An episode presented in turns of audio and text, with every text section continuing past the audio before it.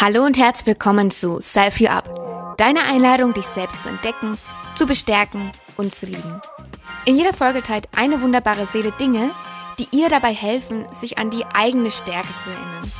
Mein Name ist Janet Klinger, Selbstliebe und Life Coachin und ich bin der Überzeugung, dass wir mehr sind als das, was wir über uns wissen oder glauben und dass alles in deinem Leben mit dir selbst beginnt. Lass uns gemeinsam lernen, wachsen und heilen.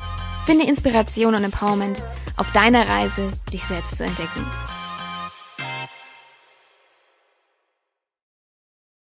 Sie trinkt keinen Kaffee. Freunde würden sie als loyal, verbindlich, kreativbündel, offen und warmherzig und als jemand, der andere begeistert und mitziehen kann, beschreiben.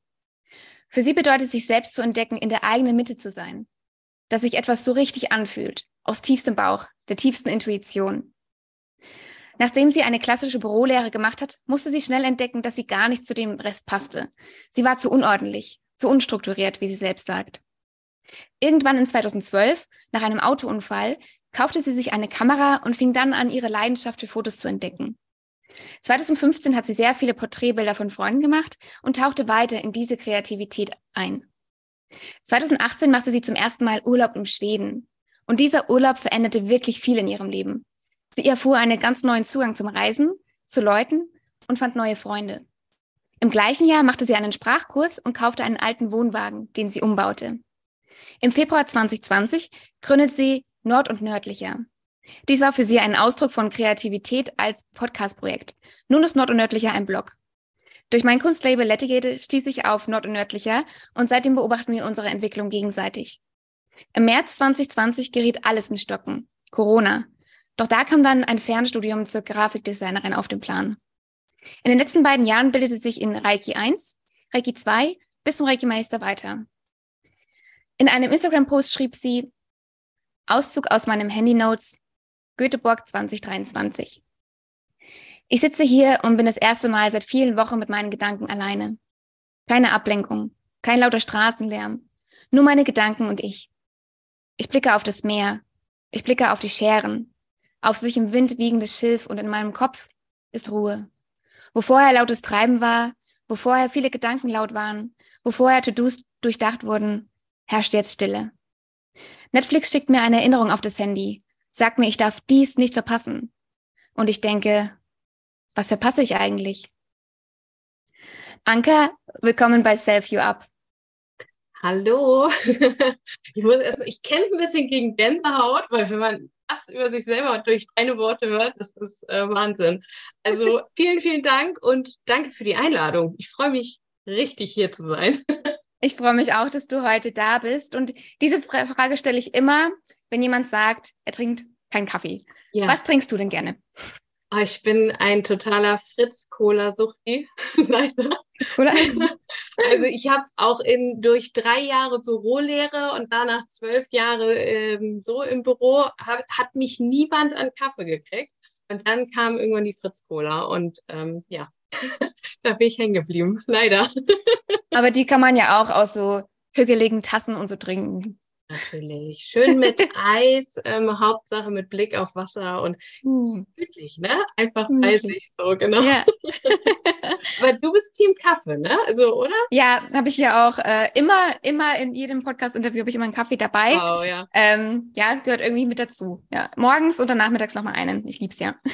Ah, das kann man. Das ist, ja, das ist Hüge. Das ist Gemütlichkeit, genau. Genau. Gar nicht so, dass ich es bräuchte in dem Sinne, aber für mich, mhm. ja, ich mag den Geschmack total gerne und es gehört irgendwie dazu. Ja. Ja, guter Start in den Tag wahrscheinlich für dich dann. Auf jeden ja. Fall, ja. Manchmal alle meine Getränke fertig, Kaffee, Zitronenwasser, äh, Metapower-Wasser und dann geht's los. Wow. Sehr gut. Ja. Mm, ich habe direkt die nächste Frage an dich. Und zwar, du hattest in 2012 einen Autounfall. Ja. Mm, und ich habe mich gefragt, was dich denn dazu inspiriert hat, dann eine Kamera zu kaufen. Mhm. Ja, ähm, also ich war mit der Ausbildung 2011 erstmal fertig. Nur mal so, so zur groben Einschätzung. Und dann hatte ich natürlich nur das Ausbildungsgehalt und Fotos habe ich immer gerne gemacht, aber diese teuren Spiegelreflexkameras, ne, die waren äh, für mich irgendwie unerreichbar in der Zeit. Und dann, ähm, es war im Januar, hatten wir diesen Autounfall und der war auch relativ doll. Also mir ist zum Glück nichts passiert, aber es waren schon drei Autos ineinander gekracht. Wir hatten oh keine Schuld.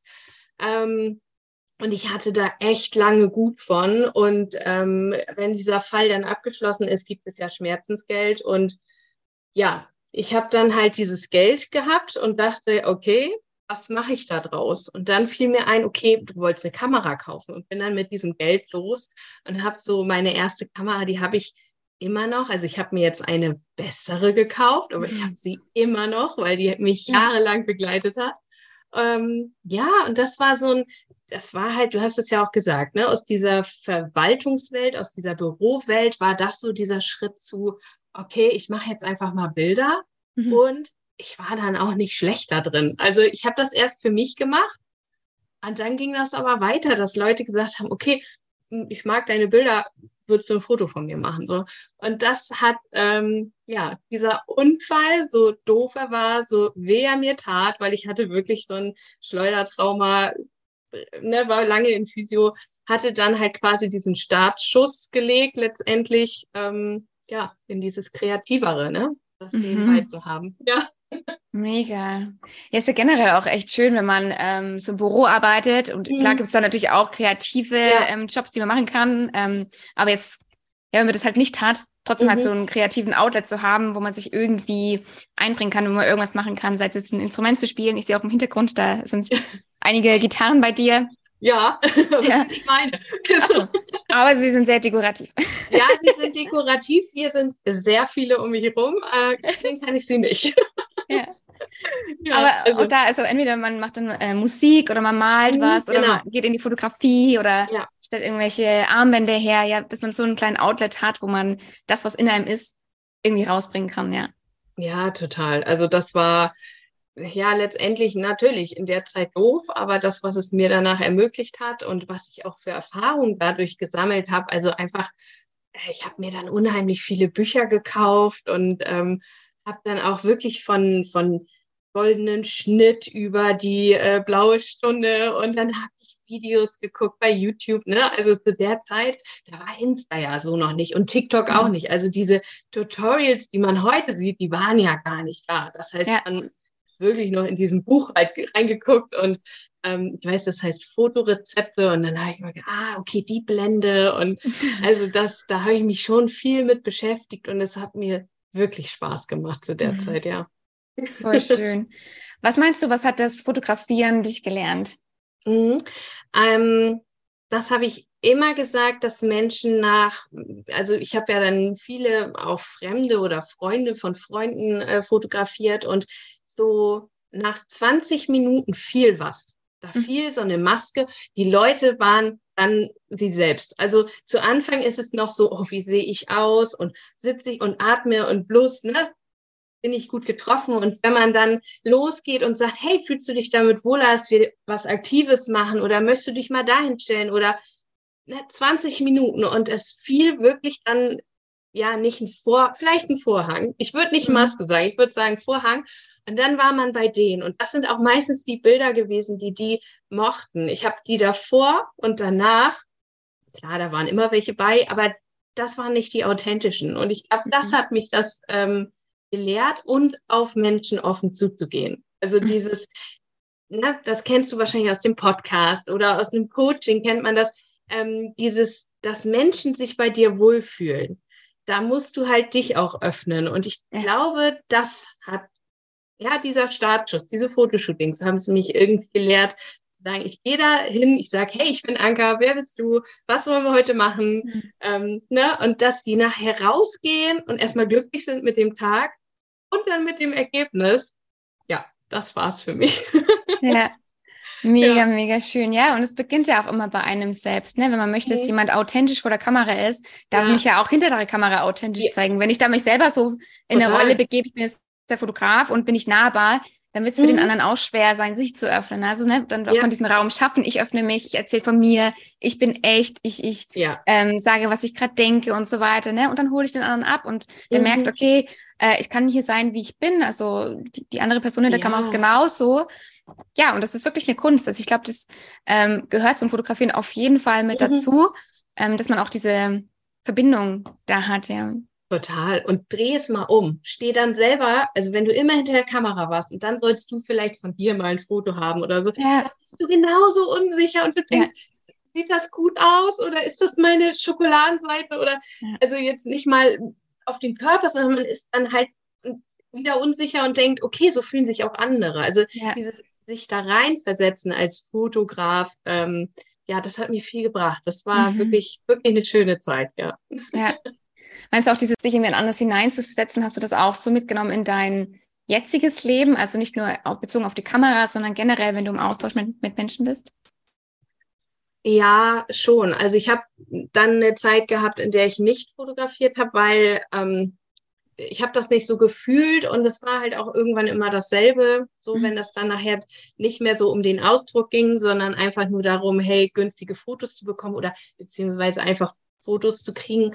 Ähm, ja, da habe ich gedacht, nee, habe ich, fühle ich jetzt gerade nicht so. Dann lag die Kamera auch recht lange und ich habe mich dann ähm, weiter eher von dem Kreativen wieder wegentwickelt und hin zu im Hauptjob, sage ich mal, weiterzukommen, Seminare zu machen und habe da dann auch langsam Führungserfahrungen äh, sammeln können und auch Aufgaben übernommen und habe da auch wieder gemerkt, auch in Bewerbungsgesprächen, bei denen ich saß, geht es wieder darum, es ist ein Mensch da, der ist unsicher, eine Situation, dem muss man die Angst nehmen. Ähm, habe ich mir auch viel ja bei Kollegen, die schon erfahrener waren, abgeguckt. Aber ja, es war eigentlich auch da wieder dasselbe. Und letztendlich kannst du einen Strich drunter machen. Wenn jemand zu dir kommt, der quasi die Situation noch nicht kennt und du bist in Anführungsstrichen für den Raum verantwortlich, dass der sich wohlfühlt. Es ist eigentlich dasselbe wie beim Fotoshooting. Egal, ob es ein Bewerbungsgespräch, ein Coaching, äh, Reiki, also ne, da habe ich ja. schon viel von gelernt, ja. ja. Mm, ich wollte noch kurz auf den Urlaub 2018 ja. in Schweden eingehen. Mhm. Du hast gemeint, dass dieser Urlaub echt viel in deinem Leben verändert hat. Inwieweit? Inwiefern? Äh, ich bin ein totaler Küstenmensch, also nicht nur jetzt vom Wohnen her, sondern auch vom Urlaub, also Ostsee, Nordsee, ähm, an die niederländische Küste oder halt auch hier in Schleswig-Holstein. Und ich hatte keinen Bock nach Schweden. dann kann ich ja nicht immer in den Urlaub fahren, in den ich will. Und so äh, war dann 2018 Schweden angesagt. Und da muss ich auch sagen, ich hatte halt so das Vorurteil, ja, was soll ich denn da? Das ist ja langweilig, das ist ja nur Elche, Mücken, Weite. Tour. Keine Ahnung, ich wollte, war ja so ein ne Strandurlauber, was weiß ich, Eis, mhm. vielleicht ein nettes Getränk. Und bin dann halt ähm, ja auch mit dieser Erwartung in dieses Land gefahren und wurde absolut überrascht. Nämlich, und das passt eigentlich zu dem Fotoshooting, auch von der Offenheit von Land und Leute. Also mhm da war wirklich ein Erlebnis, äh, das kann ich ja gerne mal erzählen. Wir waren, hatten so eine Rundreise geplant, hatten auch schon fertig die Hotels gebucht. Also viel variable war da nicht und ich kannte mich ja auch nicht aus. Also es ging so um Smallland rum und nicht höher. Und ähm, wir hatten dann ein äh, Hotel in Eksjö und da war nicht viel. Da war halt einfach See und eine kleine Stadt. Und wenn du was sehen wolltest oder einkaufen willst, musst du halt ein Stück fahren.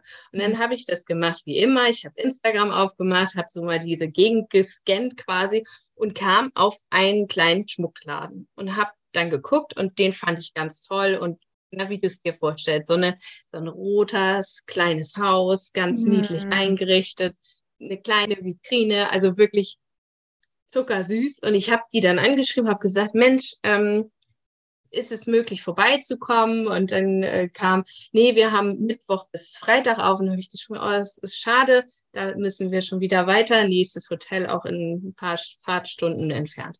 Dann schrieb die, ähm, ja Mensch, kommt doch vorbei, ich mache auf. Da denke ich, ja. auf? Ja, okay, fahren wir mal dahin ich das ins Navi eingegeben. Wir mussten auch zwei Stunden fahren dafür. Hatte ich vorher nicht. Ich hatte die Größe vom Land einfach nicht, ähm, ja, so verinnerlicht irgendwie. Naja, und wir fuhren dann irgendwie ganz verrückt über, über Stock und Stein, Felder. Uns grüßen schon die Dorfbewohner. Ich dachte, ach Gott, wo bin ich denn jetzt hier? Ne?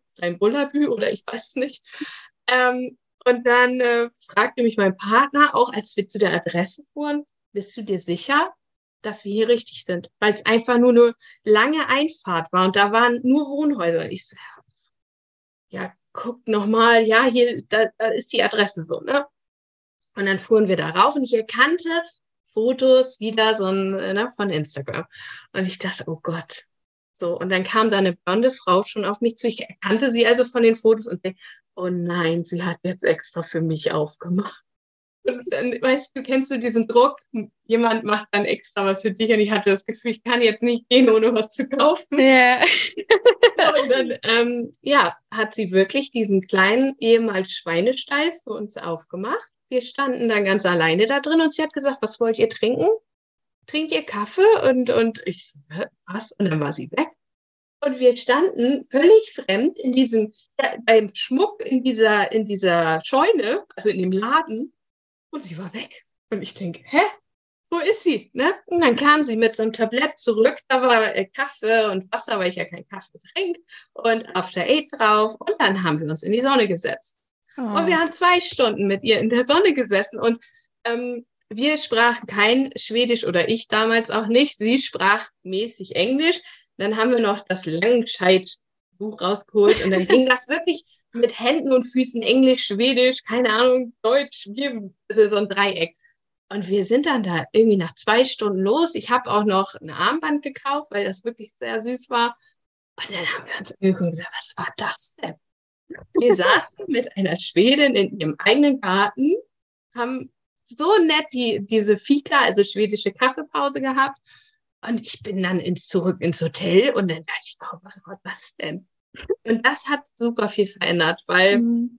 danach hatte ich einfach Bock, die Leute kennenzulernen, die Kultur kennenzulernen, mhm. die Sprache zu lernen. Äh, ja, weil sowas habe ich noch nie irgendwo anders erlebt. Also das war mhm. wirklich so richtig einschneidend. Und diese Offenheit, die wünsche ich mir hier auch. Und deswegen bin ich von diesem skandinavischen, ich sag mal, Lebensgefühl so angetan, weil das erfährst du eigentlich überall. Also ob es im Laden ist oder mhm. Ne?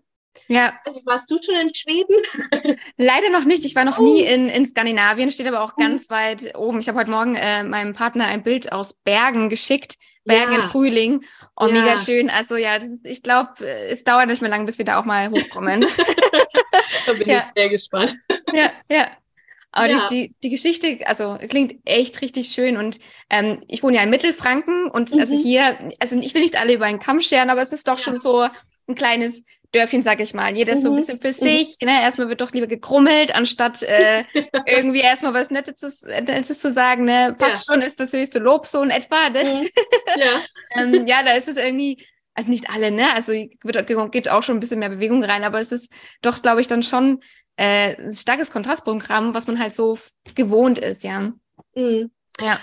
Also vielleicht kann ich da noch ergänzen so, dass wir nie den Kontakt verloren haben, auch wenn wir einen Altersunterschied hatten. Also wir haben weitergeschrieben, dann eine Zeit auf Englisch, dann als ich jetzt Schwedisch gelernt habe, immer auf so einem Swanglish quasi. Mhm. Und ähm, wir, wir sind in Corona, also in der Zeit wirklich nicht da gewesen. Und so war letztes Jahr dann das erste Mal nach drei Jahren quasi mhm. Schweden. Und ähm, wir haben sie dann besucht und haben da mit dem Camper gestanden. Und dann war das wirklich, dass wir ihre gesamte Familie kennengelernt haben. Der Mann hat sich vorgestellt, der hat, äh, also es war wirklich so, dass ich, bin am nächsten Tag sind wir los und diese Zeit war so intensiv, dass ich da wirklich gerührt im Auto saß und, und so traurig war, dass ich jetzt schon wieder fahren musste, weil die uns mhm. so aufgenommen haben und die hat mich immer gefragt, was, was erzählt sie ihrem Mann? Ich habe da zwei verrückte Deutsche kennengelernt, die, die waren einfach da und äh, mit, der, ja. mit denen treibe ich so. Also für ihn war das auch nicht komisch, dass wir da waren. Und ähm, mhm. das Erste, was die sagten, ist, fühlt euch wie zu Hause. Also ihr könnt alles machen, fühlt euch hier. Wenn ihr in den Pool gehen wollt, geht ihr in den Pool. Wenn ihr was trinken wollt, ne, ihr könnt euch Kirschen pflücken. Und ich war wirklich, ja, das war wie einmal kurzen Tag in Schweden wohnen. Und ähm, ja, die ganze Familie hat sich Zeit genommen in der, also wirklich die von Ausflug, da kamen alle mit, inklusive Familienhund, als mhm. auch Abendessen und Frühstück und Wahnsinn. Also, ne, das äh, lohnt sich. Ja, Wahnsinn. Ja. Wenn man einmal sowas erlebt hat, ne, dann mhm. hält man ja manchmal unbewusst doch auch so ein bisschen Ausschau, ob das in, in anderen Lebensbereichen oder irgendwo mhm. anders auch vielleicht so gelebt wird. Hast du das ähm, da, wo du lebst zum Beispiel oder in deinem Job oder äh, in Bezug auf Kennenlernen von anderen Menschen auch mal wieder so erfahren, also diese Offenheit? Oh, das ist eine gute Frage. Also wir sind ja hier Touristengebiet einfach und auch viele Skandinavier kommen ja mit der Fähre nach Kiel. So, mhm. aber äh, von, also ich will das jetzt nicht pauschalisieren, aber oft ist das dann so, wir haben ein großes Einkaufscenter und da fallen sie dann ein, weil Alkohol ist unheimlich teuer in Skandinavien und dann mhm. werden da so Busse kommen dann und dann karren sie quasi auch mal Bier oder was weiß ich raus oder alles, was so ein bisschen teurer ist. Ähm, und ich glaube, das führt oft dazu, dass man sich gar nicht damit so beschäftigt. Also wenn ich jetzt mhm. hier einen, einen Touristen sehe, habe ich früher immer den, nie den Ansatz gehabt zu fragen, wo kommst du denn eigentlich her? Und da ist bei mir so ein Umdenken, weil mhm. das passiert in Schweden schon. Also wir werden auch angesprochen, das war jetzt aus dem Urlaub, dass uns eine Schwedin angesprochen hat. Sie ähm, hat uns am Kennzeichen erkannt, konnte etwas Deutsch und wollte dann einfach mal fragen, wo wir herkommen. Mhm. Und das habe ich mir vorgenommen. Das möchte ich auch. Also wenn ich mhm. jetzt ein schwedisches Auto sehe und ich sehe Menschen, dann möchte ich fragen, wo kommt ihr her, was macht mhm. ihr hier? Ähm, also, dass man das so ein bisschen ähm, mit hier rüber nimmt. Ich fand mhm. jetzt Corona, was das angeht, sehr schwer, weil es ja genau das Gegenteil von dem war, was man in Schweden ja erlebt hat. Also ja. Ne, von dieser Offenheit zurück in, in, man ist irgendwie getrennt, man sieht sich nicht, man redet nicht, man ist irgendwie abgeschottet. Mm, aber ich glaube, dass vielleicht sollten wir das alles ein bisschen, ja, uns adaptieren. Also die, mhm. diese Kultur, ähm, manche sagen ja auch so Hügel, jeder macht sich Hügel, ne? Aber mhm. wenn das, ja, wenn man das da rauskriegt, dass man offener auf Fremde zugeht, ist doch schön. Ja. Also dann kann man das doch klauen. Ja. Aber ja. Ja, also das würde ich sagen, das habe ich mir so vorgenommen aus, aus dem Urlaub resultiert. Mhm. Ja. Ja, ist ja auch schön. Und da kommen wir auch wieder zu dem, zu dem, was wir vorhin gesagt haben. Es beginnt ja auch mit einem selbst. Mhm. Ne? Und äh, bevor man ja. wartet, okay, dass jemand anders auf einen zukommt, ja. ja. dann kann ich dem doch auch eine Frage stellen. Kann ich doch einen mhm. Schritt auf ihn zumachen ja. und mich offen zeigen und mal schauen, was zurückkommt. Und die meisten mhm. werden vielleicht auch offen reagieren und sich freuen vielleicht auch, ne, dass, dass man gefragt wird und ein bisschen erzählen kann. So, ne? Das ist doch toll. Ja. Ich glaube, das kriegt man auch erst dann mit, wenn man eine andere Sprache lernt und dann in dem Land ist und es reden will. Mhm. Dann, dann ist man ja so ein bisschen grundschüchtern und steht dann da und denkt, traue ich mich, traue ich mich nicht. Mhm. Und ähm, das habe ich jetzt im Urlaub äh, getan und dann kommt ganz oft, du sprichst doch voll gut. Und wenn man sagt, ach, ich weiß nicht, also mhm. man selber schätzt sich da vielleicht ab und zu schlechter ein. Und dann sage ich, nee, Quatsch, ich verstehe dich gut. Und mhm. dann denke ich immer so, oh, voll lieb. Und wenn du es aber umdrehst, dass jemand dann sagt, ich hatte auch Deutsch in der Schule und man sagt, hey, du sprichst voll gut, dann freuen die sich auch. Also, ja, ja, genau. Ne? Also das ja. ist, ich glaube immer dann, wenn so ein bisschen die Unsicherheit kickt und jemand kommt ganz nett auf dich zu und, und gibt dir dann so einen kleinen Impuls, das sind die Augenblicke, die du nicht vergisst. Ne? Also ja. das, ja, das habe ich auch so festgestellt für mich, dass äh, man wird da nicht dümmer von, wenn man eine neue Sprache lernt und sich dann traut. nee, ja, also ich glaube, man hat auch immer so diesen Anspruch, ich muss jetzt perfekt diese Sprache sprechen. Ja. ja äh, aber wenn hier jemand irgendwie aus, aus einem anderen Land kommt, Natürlich. Oder, keiner, oder im, im Studium, ja. wo jemand, so jemand aus dem Ausland da gewesen ist, mhm. ja, denkt man ja nicht, oh, jetzt musst du aber ordentlich Deutsch sprechen oder perfekt Deutsch sprechen, Nein. sondern mach das, was du gerade kannst und das ist doch cool, dass du dich das traust. So. Ja, ja, total. Aber also ich selbst bevor ich irgendwas sage, durchdenke ich den Satz dreimal. Mm. Also, ne, dann ist der wahrscheinlich so fertig und dann ist die Situation schon weg. Warum ja? ja, ja. Aber ja. ich glaube, das ist einfach auch wie in vielen mhm. Dingen im Leben. Man darf einfach mal mutig sein und auch wenn ja. es mal daneben haut oder man sich verhaspelt, hey, dann probier es aber nochmal. Aber du hast zumindest äh, was dazu beigetragen und du hast dich getraut und vor allem durch dieses ja. sich trauen, traut man sich ja doch immer wieder und immer mehr. Ja, und du kommst halt aus deinem, deiner Komfortzone raus, ne, ohne dass mhm. du es merkst. Du, du ja. bist dann ganz glücklich und danach sagst du, hast du es gehört? Gesagt, ich spreche gut, so, ne? Also, also dieses, ja. das hat jetzt nichts mit dem Ego zu tun und nicht Bestätigung, das meine ich gar nicht, sondern es ist so ein bisschen, dass man merkt, okay, ich kann stolz darauf sein. Mhm. Oder? Ja. Nicht der innere Kritiker kann mal kurz ruhig sein, ich ne? Ja. ja. Mhm. Eine Frage habe ich noch, bevor wir zu deinem ersten Self-Empowerment kommen. Mhm. Ähm, ihr habt ja. Mhm. Ähm, ihr habt ja, du und äh, deine Freundin, die Kathi, ja. ihr habt ja damals 2020 ähm, Nord- und Nördlicher gegründet. Mhm.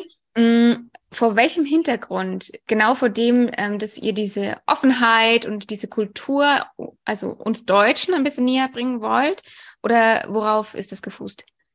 Lustigerweise ging das damals gar nicht so in die Scandi-Richtung. Ne? Also das hm. war wirklich, das äh, fing damit an, dass ich eine Freundin hatte, ähm, die Hebamme war. Für mich ein ganz neuer Beruf einfach. Ich, äh, mhm. äh, ich habe immer ganz viel gefragt, so, was musst du denn da tun und wie sind denn deine Schichten? Und dann hat sie vielleicht auch mal was aus ihrem Alltag erzählt und dann ähm, war das oft so, dass man sich gedacht hat, Mensch, das, das hätte mich total interessiert. Und ähm, ich kann mich dann so reindenken und frage dann so, und, und wie ist das und wie ist dein Alltag? Und, ja, und dann dachten Kathi und ich damals dann, ja, das ist voll cool. So, mhm. wie wäre das, wenn du von jedem irgendwie erfährst, äh, wie deren Alltag ist? So ganz anders als jetzt ein Büroalltag. Mhm. Und das in einer angenehmen Runde. Also am besten so, dass man so, ein, so einen Kaffee trinkt irgendwie, ne? Mhm. Und dann haben wir genau eine Folge aufgenommen und dann kam Corona.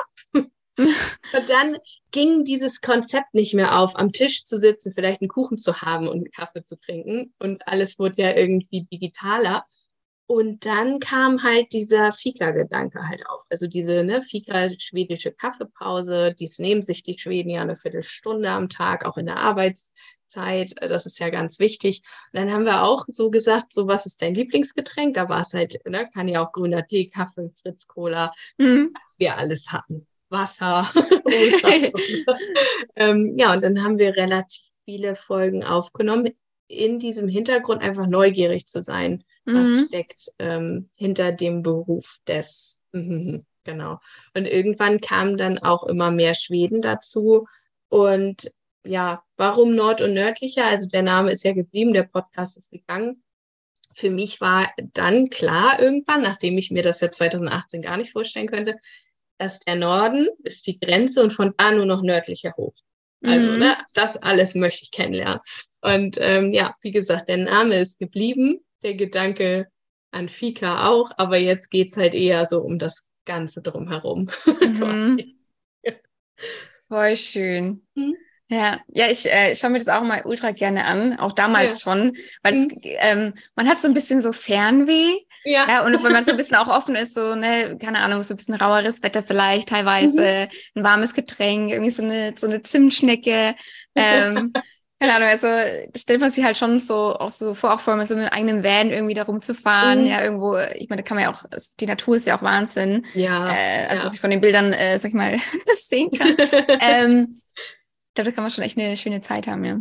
Hm, auf jeden Fall. Und ich glaube dann, ja, man kommt dann ja auch zu sich, ne? Also dass mhm. dieser, das Zitat vom Anfang, das war wirklich jetzt im März, als ich da saß, nach einer recht anstrengenden ähm, Zeit, auch einem sehr kritischen Jahreswechsel. Und da war es wirklich so, dass ich, ich habe auf Skagen, nee, Skagerrak, dieses äh, Wikinger-Stück von der Ostsee, da habe ich raufgeguckt und habe wirklich diese Leere im Kopf gespürt. Also ne, mhm. so wie ich es dann halt auch geschrieben habe. Und dann machte es Pop und ich dachte, was willst du denn jetzt? Also was denn Netflix? Ich, so, ähm, ich glaube, dass viele Schweden deswegen so schön finden, weil sie da auch ein bisschen zu sich selber kommen. Mhm. Ja. ja. Ja. Weil weniger Trubel ist. Mhm. Mhm. Ja, weil, weil es vielleicht auch, weil du viel mehr Weite hast, weil du weniger Menschen triffst, je weiter hoch du fährst, desto einsamer wird es ja. Mhm. Wenn du das möchtest, natürlich, sonst suchst du dir halt gezielt so Parks aus oder Freizeitpark oder ja. Cafés oder Städte. Aber wenn du das möchtest, kannst du da auch wirklich wandern und wenig treffen. Mhm. Ja. ja, und ganz bei, ganz mit dir ja, zu sein, ja. Genau, mhm. genau, richtig. Schön, schön. Ich würde sagen, wir kommen zu deinem ersten Self-Empowerment. Etwas, was dich in der Vergangenheit bestärkt hat. Und hier hast du gemeint, ähm, viel körperliche Arbeit und Gesprächssitzungen mit deiner Heilpraktikerin mhm. haben dich zu dem Denken von heute gebracht. Magst du uns einmal mit in deine damalige Lebenssituation nehmen und die mal beschreiben? Ja, also ich habe wirklich tatsächlich lange drüber nachgedacht, wann fing das so an und das war ähm, so neunte Klasse ein relativ einschneidendes Erlebnis. So, äh, meine Großeltern sind beide in einem Jahr verstorben, auch mhm. relativ unerwartet, so einmal Anfang des Jahres, einmal Ende des Jahres. Und ähm, ich war gerade Pubertät, 14, ähm, ich sag mal, Berufsorientierungsphase fing dann langsam an. Und ja, das war unheimlich viel, also in der Zeit, ne, für mich. Ja. Und das konnte ich auch, naja, du arbeitest das dann halt ab. Du bist in der Schule, du, ja, erlebst ja aber auf einmal auch so Dinge wie Beerdigung, womit du halt vorher einfach nichts zu tun hattest.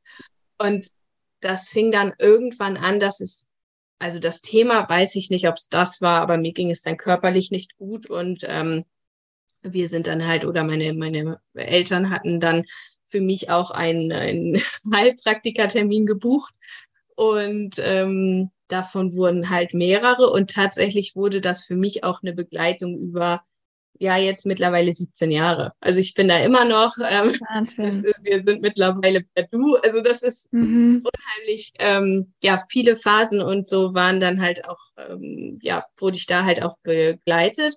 Also vielleicht auch ein Langzeitcoaching, wer weiß. so, ja. Ähm, und wenn ich halt so zurückdenke, was vielleicht meine Denkweise von heute oder Dinge, die ich, wie ich vielleicht auch Sachen annehme oder auf die ich dann blicke und sage, wofür war das jetzt gut oder warum hast du das jetzt erlebt oder mhm. ähm, das hat mich geprägt, muss ich sagen. Und das fiel mir direkt ein bei deiner Frage. Ähm, genau, ja. ja, ja. Ja, erstmal tut mir natürlich auch der Verlust leid. Ich glaube, es ist schon echt hart, äh, zwei liebe Menschen in so kurzer Zeit zu verlieren. Ähm, ja, aber dennoch dann zu schauen, okay, was kann mir denn in dieser Zeit gut tun, ja? Und toll, dass mhm. deine Eltern auch gesagt haben, hey, guck ja. mal, ähm, geh mal zum Heilpraktiker. Ist ja auch nicht so der erste Weg, vor allem da. Also ich glaube mittlerweile schon mehr, dass ja, man auch ähm, genau. in diese Richtung geht. Aber ähm, ja, vor zehn Jahren oder so war es halt noch nicht so gang und gäbe, dass man sagt, wir gehen zum Heilpraktiker, weil es ja doch noch so, mhm. manchmal so ein bisschen, mh, hm, schräg genau, angeguckt ja. wurde, ne? Also cool auch, dass da auch die, der Weg hingegangen ist und vor allem mega schön auch, dass du dem treu geblieben bist. ja.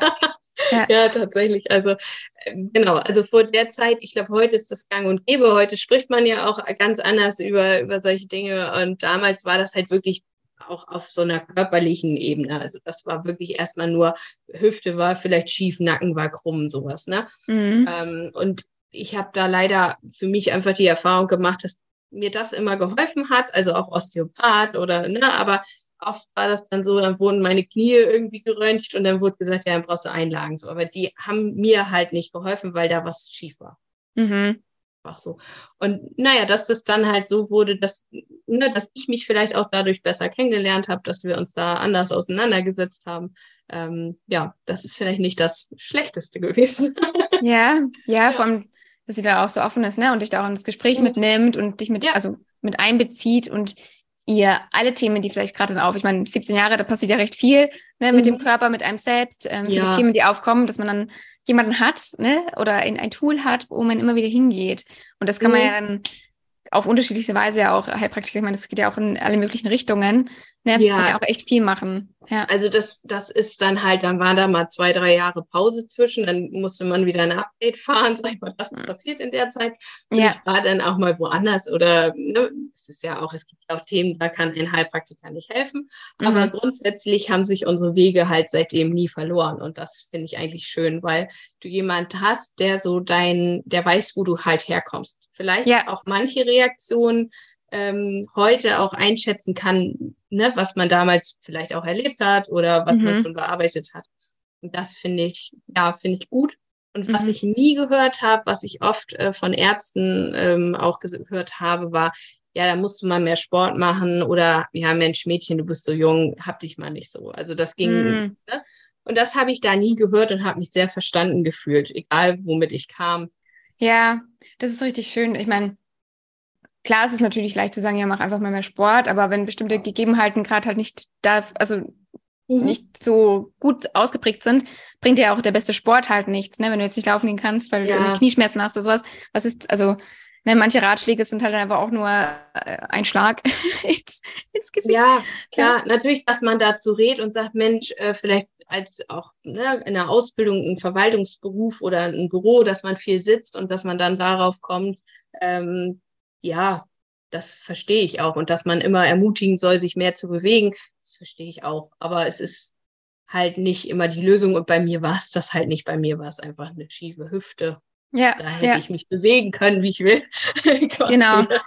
Ja. ja. das meine ich, genau. Also nicht ja. jede Lösung ist halt für jeden mhm. Menschen auch etwas, ne? Und manche Ärzte, also nicht alle, aber manche Ärzte, auf die trifft man und die geben halt einfach immer so ein Pauschalrezept. Mhm. So, ne? Also da ist, ist man zwei Minuten drin, wird sich ganz kurz angehört, was man hat, ja. also welche Symptome, bekommt man irgendwas dafür und dann geht man wieder raus. Mhm. Aber woher das mhm. kommt, damit wird sich ja nicht so viel beschafft, äh, befasst, weil die Zeit vielleicht nicht da ist. Ne? Das war jetzt ja. immer so voll. Na, es ist Genau, genau. Das kann auch einfach an der Zeit oder das Kontingent, ja. was man einhalten muss, ne? Genau. Deswegen schön, wenn man jemanden hat, mit dem man auch tiefer gehen kann. Ja. Ne? Und das kann natürlich ein Heilpraktiker sein, aber es kann vielleicht auch ähm, eine Person im Umfeld sein, eine Freundin oder so, ne? Mhm. mit der man zumindest mal über, über Dinge spricht und sich natürlich. austauscht. Ja. Ne? Das kann man auch selber sein, indem man Dinge aufschreibt und dann, keine mhm. Ahnung, zehn Jahre lang journalt und dann mal wieder zurückkommt und guckt, welchen Weg bin ich gegangen. Ne? Also es gibt ja wirklich viele Möglichkeiten, um da mal diese Bestandsaufnahme zu machen und zu schauen, okay, was was kann man tun und diesen Austausch zu haben, ja, das ist echt wertvoll.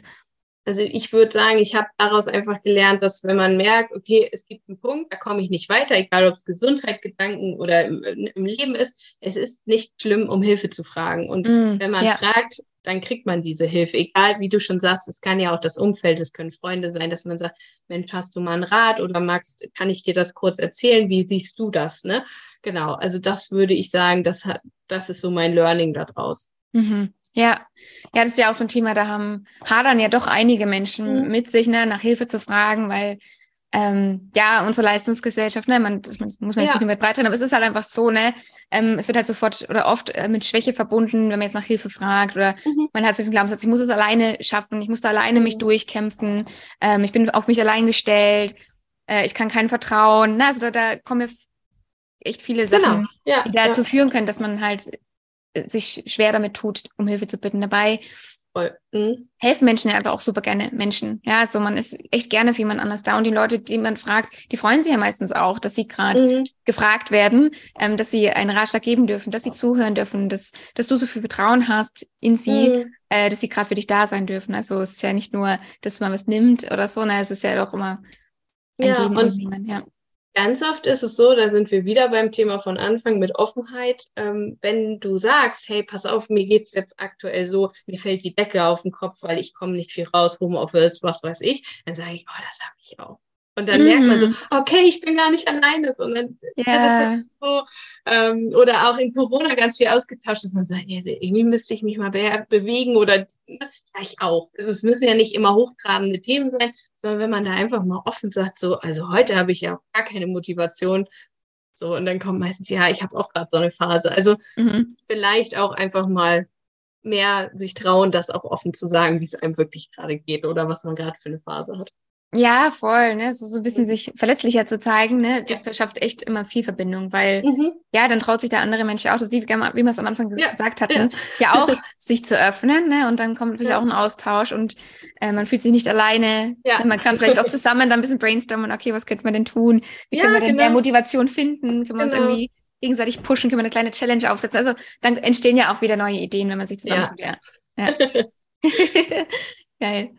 Mm, ich würde sagen, wir kommen zu deinem zweiten Self-Empowerment, mhm. etwas, was dich heutzutage bestärkt. Und da hast du gemeint, ein Tattoo, was du dir mit 19 hast stechen lassen. Ja. Magst genau. du da ein bisschen mehr drüber erzählen? ja, also ich hatte da, ähm, das war aber auf beruflicher Ebene, dass ich dann äh, doch eine Phase hatte, durch die ich dann gegangen bin, wo ich gleich so richtig mm, mich wohl gefühlt habe. Da musste ich erst mal gucken, äh, wohin geht die Reise, möchte ich das noch so machen, möchte ich was verändern. Und ähm, das waren auch drei sehr intensive Monate, in denen ich dann auch krankgeschrieben war und äh, erstmal gucken musste, wie ich damit klarkomme. Und am Ende wurde alles gut, quasi. und ich habe dann gesagt, okay, damit du dich nicht mehr hoffnungslos fühlst, sondern du weißt, du hast jetzt schon mal so eine Phase durch und ähm, machst du dir jetzt dieses Tattoo als Erinnerung. Heißt nicht, dass ihr das jetzt alle machen müsst, aber für mich war das so, so der Weg als Erinnerung. Manchmal steckt man ja vielleicht wieder in so einer Phase und sagt sich, ah, oh, irgendwie, das läuft nicht und es stagniert. Und, und dann habe ich gedacht, nee, ich mache das jetzt. Und dann weiß ich immer, wenn ich das sehe, nee, das wird. So. Und dann, mhm. ähm, ja, bin ich mit 19 tatsächlich zum äh, Tätowierer gewackelt und habe mir dieses Tattoo stellen lassen als Erinnerung. Und ähm, ja, das tatsächlich hat dieser Gedanke funktioniert nicht immer, weil es ist an der Rippe. Ich sehe das also nicht immer, aber manchmal denke ich, ah, da bist du ja, okay. Ja, ja. Mhm. Erinnerung. Mhm. Ihr könnt auch einen Zettel einfach irgendwo hinlegen und dann findet ihr das wieder oder so. Aber es, also für mich war es halt das Tattoo. Ich meine, du hast ja auch welche, ne? Ja. Also, ja, wir sind ja beide jetzt gerade kurzarm unterwegs ja. und man sieht ja schon ein bisschen bunt aus. ja. Ja, also ich selber, ich liebe Tattoos. Wenn man einmal anfängt, dann ja. ist sie eh vorbei, so, ne? Mhm. Dann, dann, dann kommen immer mehr dazu. Aber also echt schön, ähm, sich da Gedanken zu machen, okay, was kommt auf meinen Körper, was das vielleicht für mich symbolisiert mhm. oder auch daran erinnern kann. Und vor allem, dass es dich ja auch immer noch begleitet. Vielleicht auch da, welche Bedeutung hat dieses Tattoo für dich heute noch? Welche Bedeutung? Ja, also wie gesagt, es ist eine Erinnerung daran, dass ähm, wenn ich mal wieder vielleicht in meinem Kopf stecke, das hat man ja manchmal, dass man denkt so, ach Mensch, irgendwie bewegt sich nichts und auch ich strampel doch so und irgendwie passiert nichts, dass ich dann wirklich sage, okay, guck mal, du hast schon so viele große und kleine Sachen in deinem Leben überwunden, ob es jetzt mit Hilfe war oder alleine oder Dinge, an denen man gewachsen ist. Mhm. Und ähm, das ist schon eine Erinnerung daran, dass vielleicht jede Situation, die man erlebt, für irgendwas gut ist, egal wie negativ sie ist. Man kann es nicht immer sehen in dem Moment. Und auch die Erinnerung halt einfach, dass man schon so viel geschafft hat. Mhm. Dass wenn man sich mal anguckt, wie, ne, was im Leben so passiert ist, so auf dem Zeitstrahl des Lebens, dann ist das jetzt ein Strich, aber man hat schon ganz viele Berge hoch und runter. Ne? Also das, das ist so die Erinnerung für mich. Dafür steht das ungefähr. Mhm. Ja. Du hattest in der Vorbereitung auch geteilt, dass ähm, dich auch dieses Tattoo oder halt auch die Bedeutung mhm. davon ähm, dich zu Reiki gebracht hat. Magst du vielleicht einmal ganz kurz erzählen, was ein Reiki eigentlich ist? Ich kann mir vorstellen, dass nicht jeder damit was anfangen kann hier. Ja, das, äh, da, für mich ist das immer nicht so, so vorstellbar, weil das für mich schon eigentlich seit den 90ern in meinem Leben ist. Nicht, dass ich es aktiv anwende, sondern mhm. es war halt in meinem familiären Umfeld. Ich kannte das dann halt durch meine Tante, meine Cousine, die waren halt äh, Meister da drin, also die hatten schon den dritten Grad und dementsprechend. Aber ich erkläre das sehr gerne. Also Reiki setzt sich aus den zwei Wörtern Re und Ki zusammen. Re steht da für universelle, spirituelle und den Geist. Und das mhm. Ki ist die Lebensenergie. Also wenn man jetzt das zusammensetzt, ist es die universelle Lebensenergie und es ist eine Form von Energiearbeit. Mhm. So, wenn man jetzt grob sagen will, geht es halt darum, ähm, ja, dass Reiki eine Aktivierung von Selbstheilungskräften sind. Also ich mache da nichts, sondern eigentlich wird da nur aktiviert, dass deine Chakren wieder ähm, offen sind, dass Körper, Geist und Seele im Einklang sind. Also genau, das ist es halt grob quasi. Mhm. Und jeder, würde ich sagen, hat ja Selbstheilungskräfte, nur bei einigen ist das halt noch nicht aktiviert in dem Sinne. Und dafür ist dieses System dass man eine Einweihung erhält von einem Lehrer. Du hattest ja vorher auch gesagt, ich habe den Grad 1, 2 und den Meister und dann gibt es noch den Lehrer, also insgesamt drei Grade, beziehungsweise hat man bei manchen Phasen auch den Lehrer ausgeklammert, also so gesehen vier. Mhm. Und durch diese vier Einweihungen quasi öffnet man das wieder. Diese mhm. Möglichkeit, dass man als Kanal Energie leitet und deine Selbstheilungskräfte aktiviert. Wichtig ist, das ist kein Heilversprechen, das ersetzt keinen Arzt. Also das ähm, wird auch so gelehrt, ne? das soll man auch immer dazu sagen.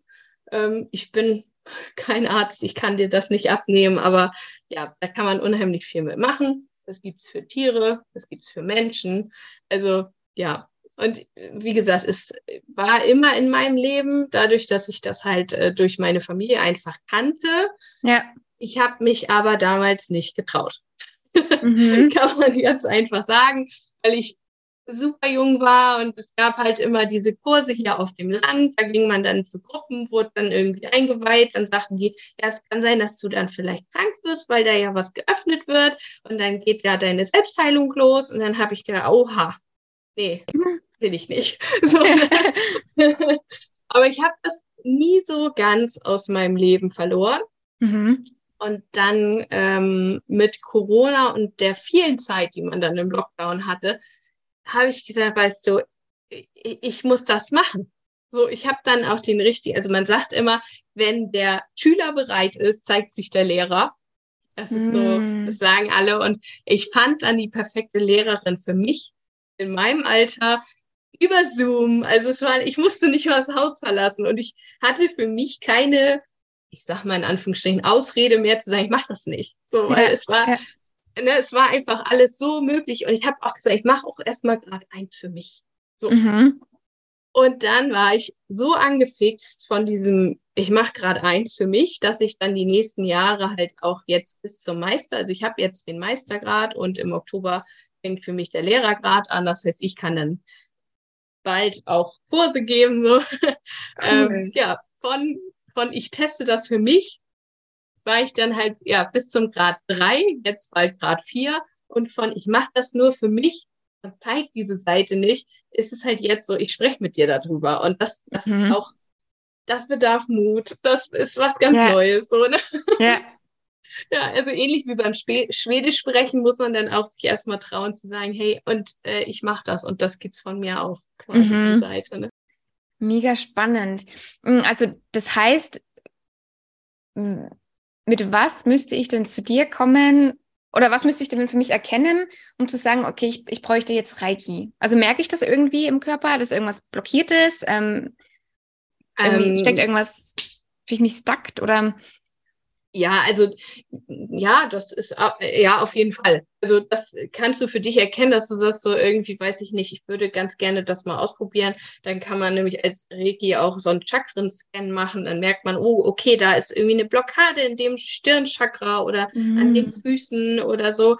Ähm, ich kann das aber jetzt ganz gut erklären, weil ich gerade aktuell einer Freundin geholfen habe. Und zwar hat sie eine Zahn-OP nächste Woche und hat ein bisschen Sorge davor. Mhm. Und ähm, mit Reiki, das kann, also ich muss dafür nicht bei dir sein. Ich muss nicht bei ihr sein und ihr die Hand halten, sondern ich kann einfach sagen, okay, an dem Tag geht sie zum Zahnarzt, da wird der Weisheitszahn rausgenommen und ich kann halt dann auch an den Punkt halt die Energie hinschicken. Ich mache in dem Sinne gar nichts, weil Reiki weiß, wo es hinfließen soll. Also ich muss dann nur sagen, ne, die Person braucht das, ich bin dann der Kanal, wie so ein WLAN-Router, geht das dann durch mich durch. ja. Und dann fließt das halt zu ihr. Und du kannst halt auch damit Intention ähm, arbeiten, dass du sagst, ich möchte ihr einfach die Angst nehmen oder ne, mhm. so. Und das wird, also Reiki kann keinen Schaden anrichten in dem Sinne und dient halt nur ja, dem höchsten Wohl einer Person quasi. Ja. So, und das äh, also in der, man lernt das auch, da, du kannst auch nachher im Kurs zwei kannst du Räume reinigen oder Gegenstände reinigen oder mhm. lernst dich dann halt auch abzugrenzen äh, für dich selber einfach. Und das war, war mir sehr wichtig. Also, ne, ich denke bei dir, ohne dass ich das jetzt weiß, dass du auch sehr empfänglich für Energien bist und wahrscheinlich auch viel daran arbeiten musst, dich dann auch in deiner eigenen Energie zu bewegen. Ähm, deswegen sagte ich ja auch vorher, also für mich ist das am besten, wenn ich in meiner Mitte bin, weil das ist für mich schwer zu halten. Ich habe dann auch mal oft irgendwelche Energien von anderen. Mhm. Und als ich gehört habe, man kann sich damit auch so ein bisschen schützen, das fand ich super. Also das mhm. fand ich wirklich so, dass ich gesagt habe, okay, ich möchte für mich einfach ein Tool haben, dass ich weiß, ähm, ja, ich bin bei mir, ich ähm, bin irgendwie geschützt davor und ja, habe dann vielleicht auch mehr Energie oder kann, kann mir selber auch helfen. Aber ja. das war auch wichtig. Also, wie gesagt, wenn man jetzt merkt, okay, ich möchte mal Reiki ausprobieren, dann kann man dann zu einem Lehrer, also muss nicht mal ein Lehrer sein, muss einfach ein Praktizierender sein, der im Grad 2 eingeweiht ist, ähm, weil da lernst du auch Reiki verschicken und für andere. Ähm, genau.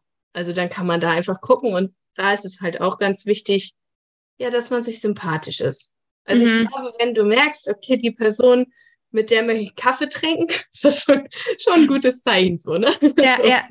Ja, also ja. da muss man auch viel auf sein Bauchgefühl hören, wer dann der richtige Behandler ist. Mhm. Genau. Okay, und also das interessiert mich jetzt. Ähm, mhm. wenn ich sagen möchte, ich möchte mich da ab, also abgrenzen, ja. Also ich ja. merke das also auch durch, durch meine Kenntnis über das Human Design, ne? Also ich bin da auch sehr mhm, empfänglich für ja, andere ja, Emotionen, ne? Weil das Feld ist bei mir undefiniert, das heißt, ich nehme da auch viel auf. Mhm. Ähm, dann muss man, also und bei mir, also das merke ich bei meinem Partner zum Beispiel, habe ich jetzt gelernt, ähm, wenn etwas von ihm kommt emotional, dann kann das bei mir sich halt exponentiell steigern. Mhm. Und ich merke eigentlich, das ist gar nicht meine, das ist gar nicht meins, ja. aber es passiert halt so. Ja. Ähm, und wenn ich jetzt, also dann zu, zu dir komme zum Beispiel und mach, lass dieses Reiki 2 machen äh, und lerne dann Grenzen zu setzen, ist das etwas dann, was ich jeden Tag aktiv anwenden muss? Oder ist das etwas, was dann einmal aufgebaut wird? Oder wie ähm, funktioniert das? Mhm. Ähm, genau, also das, das ist ja dann quasi der Kurs, den du jetzt ansprichst, dass du es aktiv selber lernst, ne? Genau. Mhm. Ja. Mhm. Also bei der Einweihung werden ja deine Chakren, oder nicht deine Chakren, sondern die Energiefelder ähm, weiter geöffnet. Das heißt, du wirst sogar noch in erster Linie sensibler dafür, weil halt mehr fließt. Und mhm. das ist auch das, um nochmal zurückzukommen, ähm, was die meinten mit, du könntest auch Grippe kriegen davon. Mhm. Weil es einfach eine Erstreaktion ist, ne? weil du da einfach energetisch halt mehr machst. So. Mhm. Ähm, und du kannst dir halt eine Selbstbehandlung geben. So, mhm. und das macht man auch. Wenn man eine Einweihung hat, macht man erstmal so 21 Tage danach so, so, so jeden Abend das Ritual. Du gehst halt wirklich jedes Chakra durch oder hast gewisse Handpositionen. Das kommt auf deinen Lehrer drauf an, wie er das vermittelt. Mhm. Ähm, so, und das kannst du dann halt für dich machen, jeden Abend so. Ähm, und dann merkst du halt auch, wo es sitzt, ne? Wo hat sich, wo hat sich fest, wo, wo, fühlt sich das nicht gut an? Wo, mhm. wo hast du das Gefühl, vielleicht es drückt oder es, äh, ne, es hat sich da irgendwie, ist nicht so ganz ausgeglichen. Und dann ähm, intensivierst du das nachher und gehst dann da halt nochmal ähm, hin und machst vielleicht auch für dich nochmal so einen Chakren-Scan und sagst, okay, manche Themen sind ja, oder oft ist es das Wurzelchakra, auch dass man denkt, hm, ich bin jetzt nicht so ganz geerdet und das regt mich auf. Und ähm, ja, und dann machst du halt diese fast wie, also ich würde fast sagen, es ist so wie so eine Meditation, wenn man sich da selber behandelt, weil du mhm. so bei dir bist, weil du so im Fühlen bist. Ähm, merkst dann ja auch vielleicht, dass die Hände warm werden oder da, wo es liegt, wird es äh, manche, das kribbelt, andere sagen, oh, das ist so ein Druck. Für mhm. Einige werden die Hände kalt, andere boah, schwitzt. Ne? Also es gibt mhm. ähm, verschiedene körperliche Reaktionen einfach da drauf und es gibt das halt super, super lange. Ne? Also das mhm. ist hat in, Japan wurde das entdeckt von dem ähm, Usui Mikao. Der, ähm, das, ich, ich frage mich nicht, wann es war, das müsste ich jetzt nochmal nachgucken, aber also es gibt das sehr lange, es gibt das über viele, viele, immer weiter vom Lehrer zum Schüler weitergetragen und mittlerweile auch verschiedene Modelle davon. Mhm. Ähm, und es ist halt sehr, sehr lange ja, schon auf dieser Erde, in Anführungsstrichen. Ja, ja. Mega spannend. Hm, vielleicht noch eine Frage dazu. Wie mhm. integrierst du ähm, Reiki in deinem Alltag? Ja, mal, mal mehr, mal weniger. Ähm, also ich merke das ganz oft, wenn's, wenn ich eine stressige Situation habe und ich merke, weiß ich nicht, ich war in der Stadt und alles flimmert so, ne? Weil viele Menschen irgendwie gestresst, dann denke ich immer, okay, nee, cool, ich habe schon wieder meine Mitte irgendwie verloren. Und mhm. dann setze ich mich hin und es, also entweder du weißt direkt, wo du ansetzen musst, dann musst du ja nicht eine ganze Behandlung für dich selber machen ähm, und kannst dann halt, sage ich mal, es wurde immer Shortcut genannt bei meiner mhm. Lehrerin. Dann weißt du, ich gehe zu der Stelle, die drückt und dann ähm, halte ich die so lange, bis ich das Gefühl habe, es wird besser. Also eigentlich wieder so vergleichbar mit so einer Art, ich meditiere das jetzt weg mhm. quasi. Ähm, ja. Genau, also da ähm, gebe ich das hin oder ja, wenn jetzt zum Beispiel eine Operation ist oder ich weiß, es steht für irgendwen etwas an, dann kannst du das auch an diesen Zeitpunkt schicken. So. Mhm. Noch weitere Module, mit denen du auch Glaubenssätze und so weiter auflösen kannst, aber das wäre halt jetzt wirklich dann auch weitere Kurs. Also dieses, ne, das ist schon zwei ja. und drei dann. Ach ja. Ja, Genau. Okay, verstanden. Mhm. Und im ersten Grad geht es halt wirklich nur darum, dass du lernst, für dich, dich selber zu behandeln und zu gucken, mhm. wie löse ich das für mich so auf? Ne? Wie, wie kriege ich da wieder eine Art bessere Energie, einen besseren Energiefluss halt rein? Genau. Ja. Eine Frage habe ich noch. Ja. ähm, wenn, wenn du jetzt zum Beispiel deiner Freundin ähm, mhm. zum Beispiel so eine Art Intention schickst, ähm, dass sie zum Beispiel keine Angst hat vor der OP, ja muss sie das wissen, dass du das schickst? Oder kannst du ihr das einfach so schicken? Nee, also das ist schon so, dass es die Erlaubnis bedarf. Also ich mhm. kann jetzt nicht einfach sagen, oh, ich habe das Gefühl, die geht heute nicht gut, ich presse das jetzt in dich rein, ne? Mhm. Sondern der Empfänger muss das halt auch schon wollen und mir das auch erlauben. Also ähm, das ist zum Beispiel bei Kindern jetzt so, dass man dann halt die Eltern fragt, aber grundsätzlich sollte das immer ähm, die eigene betreffende Person selber sein und die sollte dann halt auch sagen, ja, ich möchte das oder ich, also ich möchte das nicht, gibt es eigentlich nicht, weil dann macht man es nicht so. Ne? Nee. Ähm, man kann das immer anbieten, dass man sagt, möchtest du, dass ich das dahin schicke? Und wenn das Nein ist, ist es Nein, dann ist es auch in Ordnung. Und äh, bei einem Ja ist das okay. Ich schicke das dann an den Zeitpunkt. Oder also wenn du jetzt, es ist jetzt nicht nur, dass ich das zu einem Zeitpunkt schicke. Wir beide können uns auch verabreden und dann äh, sagst du, okay, um 20 Uhr bekomme ich eine Fernbehandlung, die geht dann so und so lange ähm, und dann würde man sich danach halt auch zusammenfinden und sagen, möchtest du wissen, äh, was ich dabei gemerkt habe, was, was ich gemacht habe oder wo es hinging. Also ich in dem Sinne nicht, sondern ich leite nur die Energie, aber ähm, mhm. so eine kleine Berichterstattung quasi. Also äh, das ist halt nichts, was man jetzt ne, so Voodoo-artig aus der Kammer hier schickt, sondern das ist halt immer in Kommunikation auch ja. mit dem äh, ja, ich nenne es mal Patient, aber eher Klient. Also das ist eher das richtigere Wort. Ja. ja. Okay, mega spannend. Ich glaube, da können wir noch viel tiefer eintauchen, aber ja. ich glaube, äh, das, das, das reicht erstmal für den groben Überblick. Also ich mhm. habe kenne das auch noch nicht so, deswegen äh, habe mhm. ich da auch so interessiert gefragt, aber ja, ich glaube, das ja. auch interessiert auch äh, die Hörer und Hörerinnen auch sehr. Deswegen, ja, danke für deine Ausführungen. Total gerne. Ich hoffe, das war jetzt alles so für alle stimmig. Wie gesagt, ähm, den Lehrer mache ich erst ab Oktober, aber das sind so die eigenen Erfahrungen aus den drei Graden. Ja. Meine Erfahrung, die ich jetzt sammeln konnte. Ja. Ich würde sagen, wir kommen jetzt zu deinem letzten Self-Empowerment. Etwas, ja. ähm, wo du denkst, was sich in der Zukunft bestärken könnte. Und da hast du gemeint, ähm, zu sich selbst zu kommen und jeden Moment des Lebens als kostbar anzuschauen, äh, anzusehen. Mhm. Was bedeutet das für dich? Ja, ich habe mich gefragt, so, ähm, man kann ja immer mit Intention und Manifestieren in eine Zukunft starten, aber das Leben kommt da auch einfach zwischen. So. Mhm es kann einfach sich immer ändern, egal wie doll du das planst. Es kommt irgendwas, du weißt es nicht. Und ich habe für mich so überlegt, das Beste, was du machen kannst, ist doch eigentlich dich daran zu erinnern. Ähm, und das fällt mir auch sehr schwer, weil ich bin immer so ein Mensch, ich plane alles akribisch, jetzt nicht mein Leben, aber schon ähm, so, und morgen habe ich den Termin und dann fahre ich dahin und dann parke ich da. Also, ne?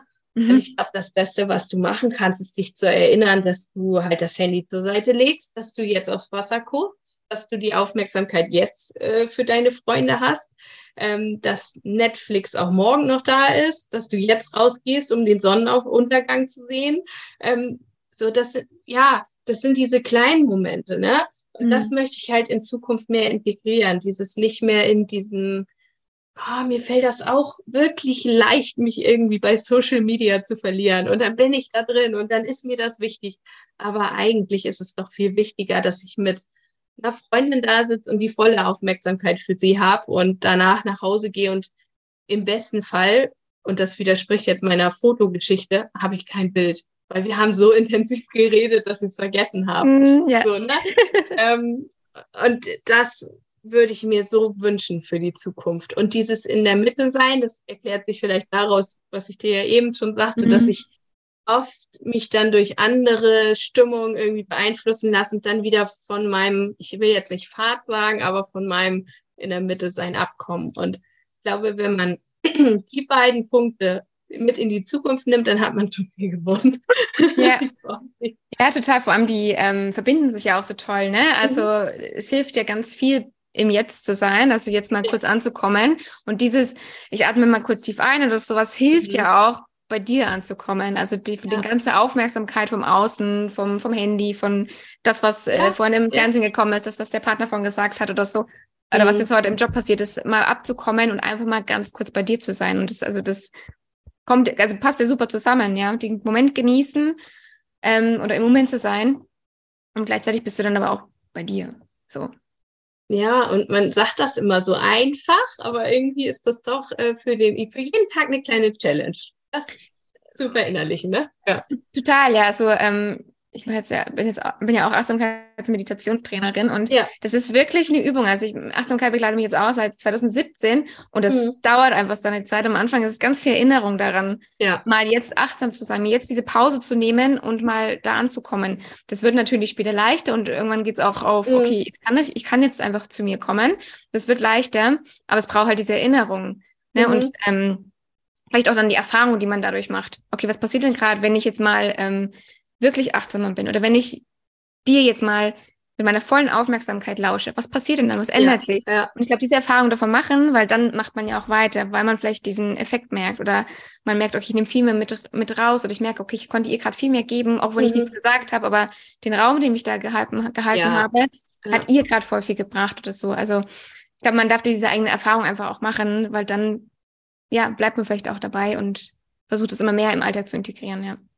Und hast du denn jetzt für uns alle den ultimativen Tipp, um nur anzufangen, achtsamer zu sein, quasi? ja, auch was lernen, ne? so ist das ja nicht. Ja, ja. ja, bei mir, also zu mir kommen ganz viele, die halt äh, gestresst sind. Ja, also mhm. sagen, ich bin gestresst. Und wenn man dann mal fragt, okay, wo kommt denn dieser Stress her? Sagen zu 98 Prozent die Leute, den mache ich mir selber. Der ja, ist in ja. meinem der ist in mhm. meinem Kopf, weil ich möchte ja das und das noch schaffen oder das und das muss ich noch machen. Ich komme nicht zur Ruhe, wenn das noch nicht erledigt ist. So, also sich erstmal, also die Selbstachtsamkeit mal zu schaffen, okay, was treibt mich denn dann eigentlich an? Und das ist, oft denkt man ja, okay, das ist mein Chef, das ist mein Kollege, das ist mhm. dieses Projekt. Aber letztlich ist es halt immer bei einem, also ganz mhm. oft bei einem selber dieser Stress. Ja. Ja. Ähm, was ich immer sage, und damit finde ich, es fängt auch an, mach einfach mal eine Pause. Nimm dir, mach die, mach die Fika. Keine Ahnung. Ja. Mach, mach fünf Minuten Pause am Tag und du wirst wahrscheinlich schon einen Unterschied merken. Gönn dir eine Pause. Und ich denke, und ähm, ich war gestern, nee, vorgestern beim Tätowierer und der ist auch so ein junger Typ, ganz cool drauf. und, äh, äh, und der hat auch gemeint, ja, ihm fällt es voll schwer, ähm, weil er muss immer alles erledigen, bevor er dann mal eine ja. Pause machen kann. Und dann habe ich gemeint, hey, probier doch einfach mal, wenn du da merkst, okay, jetzt kriegt wieder alles laut, das trotzdem einfach mal auszuhalten und trotzdem einfach mal zu sagen, okay, ich bleibe jetzt hier sitzen und mache das jetzt nicht, was ich machen ja. wollte. Ja. Und mach jetzt mal diese Pause, ja, und schau mal, was passiert. Und wahrscheinlich äh, geht davon die Welt nicht unter. Und das, das ist, was du machen wolltest, kannst du danach auch noch machen. Aber wirklich mal durchzugehen und mal zu gucken, okay, was, was spricht denn da alles in mir? Ja, also schließen wir damit quasi ab, dass wir sagen, wir machen mehr Fika. Wir also machen wir, mehr. Wir machen ja. mehr Fika. Ja, ja, okay. Also Pause ja. ist wichtig. Pause ist wichtig, genau, weil man ist halt die ganze Zeit so im, im Strudeln und machen und tun. Mhm. Und also dann hat man einfach diesen, diesen Connect zu sich selber einfach nicht. Aber man ist halt immer unterwegs, man macht, ne, man ist vielleicht auch so empfänglich wie wir beide für andere mhm. Energien mhm. und sowas ja, und verliert ja, sich halt auf ja. dem Weg. Und so eine Pause mal ganz für sich, wenn es nur fünf Minuten am Tag sind oder drei oder wie auch immer, machen, machen schon einen Unterschied. Ja, und wenn du das regelmäßig jeden Tag machst, merkst du auch, okay, du komm, kannst dich leichter beobachten, weil das müssen wir auch erstmal lernen. Ja, also mal bei uns anzufangen und zu mhm. gucken, weil sonst sind wir auch immer unterwegs im Außen und gucken und analysieren andere, aber fangen gar nicht bei uns an. Und diese Pausen ja. helfen, erstmal runterzukommen und dann mit der Zeit auch mal eher bei sich einzuchecken und dann zu gucken, okay, was treibt mich denn mhm. eigentlich an? Ja. ja, ja, wow, ja. Hammer. ja, und dann, dann dazu eine leckere Fritz Cola oder einen Kaffee. Ja. Zimtschnecke, was auch immer. Und dann äh, ist die Pause doch auch schon schön. Also das äh, nehmen wir uns jetzt mit, oder? Ja, ja mhm. ich glaube auch. Liebe Anka, es hat mich riesig gefreut, ja. dass du heute hier gewesen bist. Ich danke dir für all die Eindrücke, all die Impulse. Ich packe alle Informationen zu dir in die Show Notes, dass die Leute dich auch finden können. Und ja, dir jetzt auf jeden Fall einen schönen Freitag, einen guten Start ins Wochenende und hoffentlich bis ganz, ganz bald. Ja, vielen Dank für die Einladung. Ich fand es auch richtig, richtig schön und ja, ich bin ganz gespannt, äh, wo es für uns beide noch hingeht.